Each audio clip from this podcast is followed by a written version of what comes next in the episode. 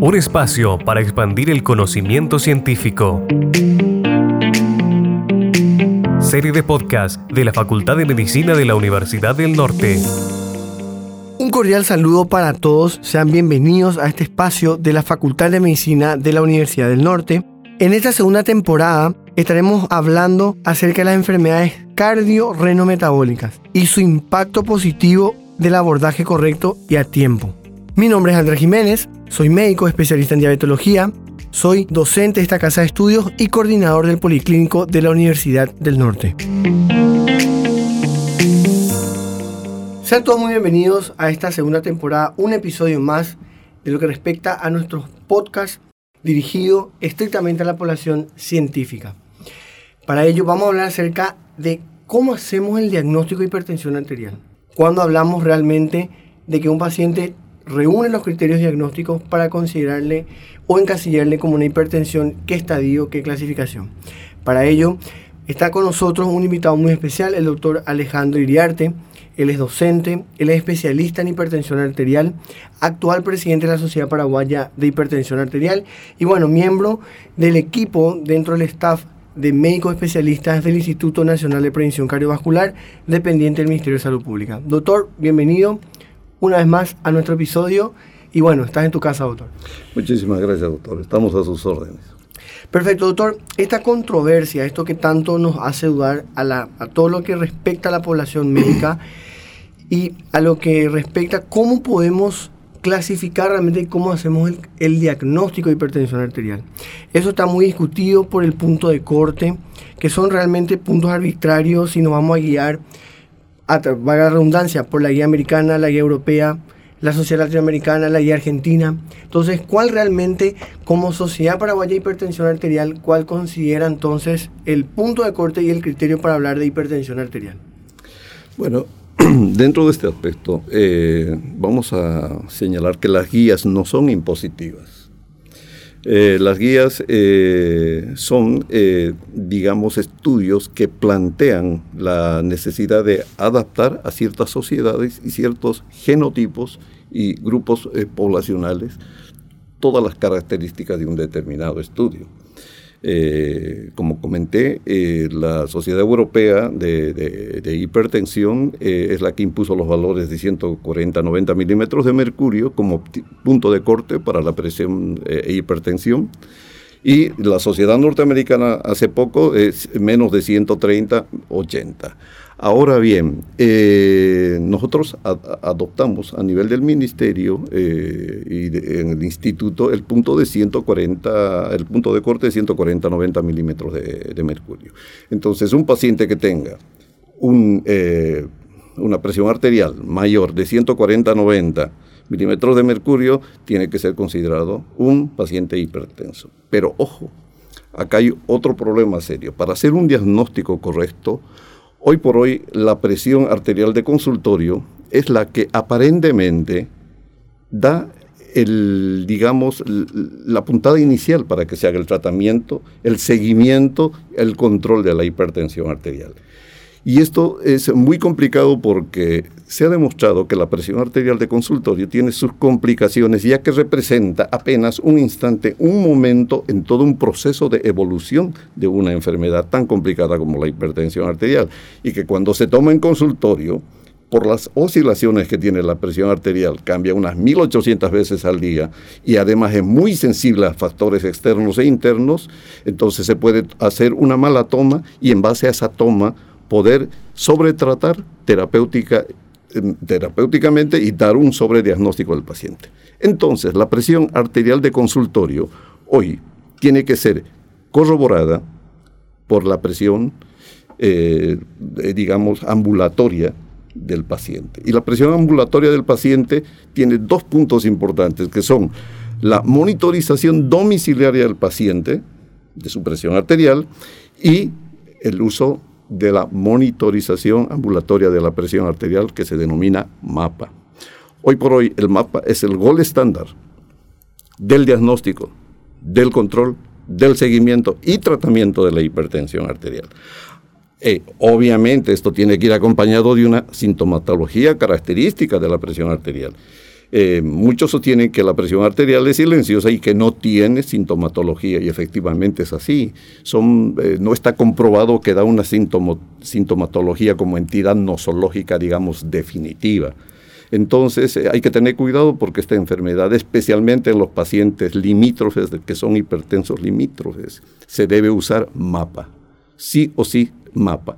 Hoy es el diagnóstico. La presión eh, arterial de consultorio solamente no sirve ya para poder hacer un diagnóstico, tratamiento y seguimiento en control de un paciente hipertenso. Entonces, para ir concluyendo y cerrando, solamente el criterio diagnóstico que es tan complejo hoy por hoy, poder realmente encasillar, certificar y gradificar y estadificar al paciente con hipertensión arterial, entonces hablamos de una cifra igual o mayor a 140 90. milímetros de mercurio. ¿En cuántas toma, doctor? Y bueno, eso, por ejemplo, en el caso del paciente, tiene sus reglas. Si es por primera vez que viene el paciente, hay que hacerlo descansar un cinco minutos, hay que darle un ambiente, o sea, tiene sus características, darle un ambiente confortable, no tiene que hablar el, el, que le revisa, ni tampoco el paciente, le tiene que hacer una buena toma con el brazo a la, altura del corazón, no tiene que haber tomado café. Otra, otra característica, doctor, que, también los estudiantes, bueno, siempre preguntan en, en clase, ¿cuál es el brazo que se debe tomar realmente?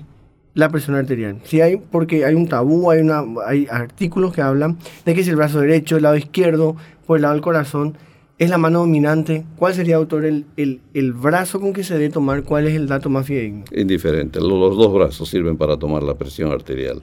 Y siempre hay que eh, corroborar con el otro brazo para que no exista una gran diferencia tanto en la sistólica como en la diastólica.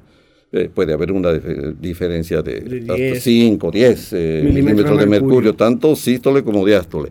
Pero no hay una preferencia, aunque la mayoría lo hacemos siempre en el brazo izquierdo, ya por, por, qué sé yo, un condicionamiento y demás.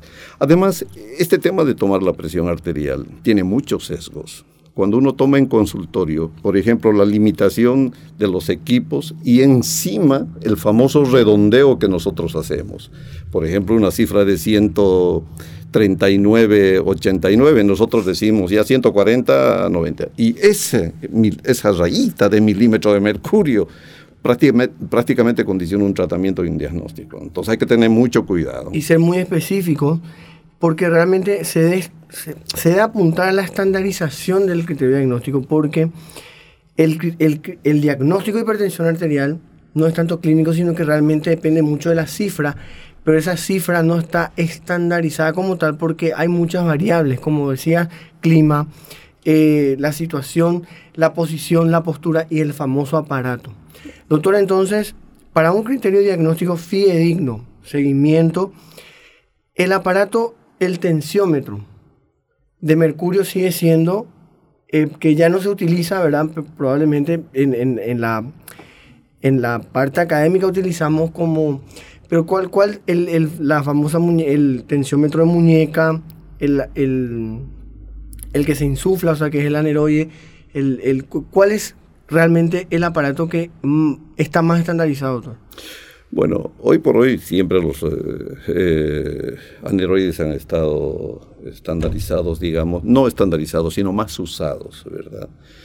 Pero hoy existen eh, aparatos para tomar la presión que son validados por diferentes sociedades, especialmente la británica, la norteamericana, y inclusive traen sus especificaciones y sus marcas. Ahora, los de muñecas son muy bonitos, todo, pero tienen que estar validados. Tienen que estar validados y hay que saber usarlos. Ah, existen condiciones especialmente para usar los equipos eh, automáticos. Eh, por ejemplo, cambiarles la pila, tienen que estar nuevos, no golpearse, tienen que estandarizarse con un, eh, con un tensiómetro mercurial que ya no se usa por los riesgos que conlleva, etc.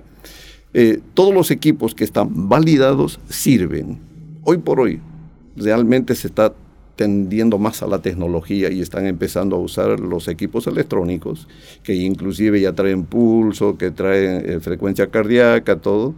eh, bueno, son los más fáciles de usar, digamos, al domicilio. ¿no? Probablemente entonces, si, si la población nos pregunta qué aparato podría, entonces por cuestiones de practicidad, seguridad y más o menos, entonces estaríamos recomendando un tensiómetro electrónico, pero con brazalete y no tanto de muñeca. ¿Qué opinas al respecto? Sí, sí, sí, yo creo que sí, que es lo más adecuado, porque no nos olvidemos que si bien en domicilio con el eh, tensiómetro aneroide se toma la presión, no todos saben la técnica de poder escuchar y todo, y se pueden cometer errores, especialmente el redondeo todo. A pesar de que hoy por hoy la monitorización domiciliaria de la presión arterial, es decir, el seguimiento de parte del paciente en domicilio, eh, digamos, es mucho mejor porque anula ciertos fenómenos que se presentan en consultorio como la hipertensión de bata blanca y la hipertensión oculta, que son dos entidades muy importantes que tenemos que tomar en cuenta.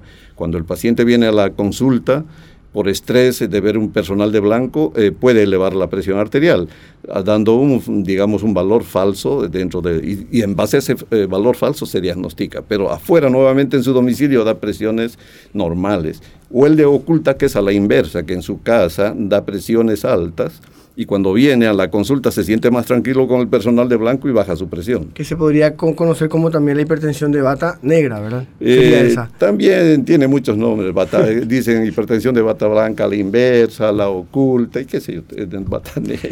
Bueno, doctor Brillante, cuando hablamos de hipertensión arterial, hablamos no solamente de hipertensión, sino que engloba todo este circuito y toda esta red de enfermedades cardio, reno, cerebrovasculares.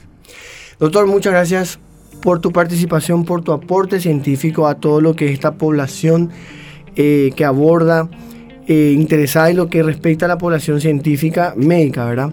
Y eh, ciencias de la salud. Muchas gracias, doctor, por tu participación y bueno, estaremos hablando en otros episodios más acerca de esta patología tan pero tan frecuente en nuestro país y en el mundo. Doctor, muchas gracias. Gracias.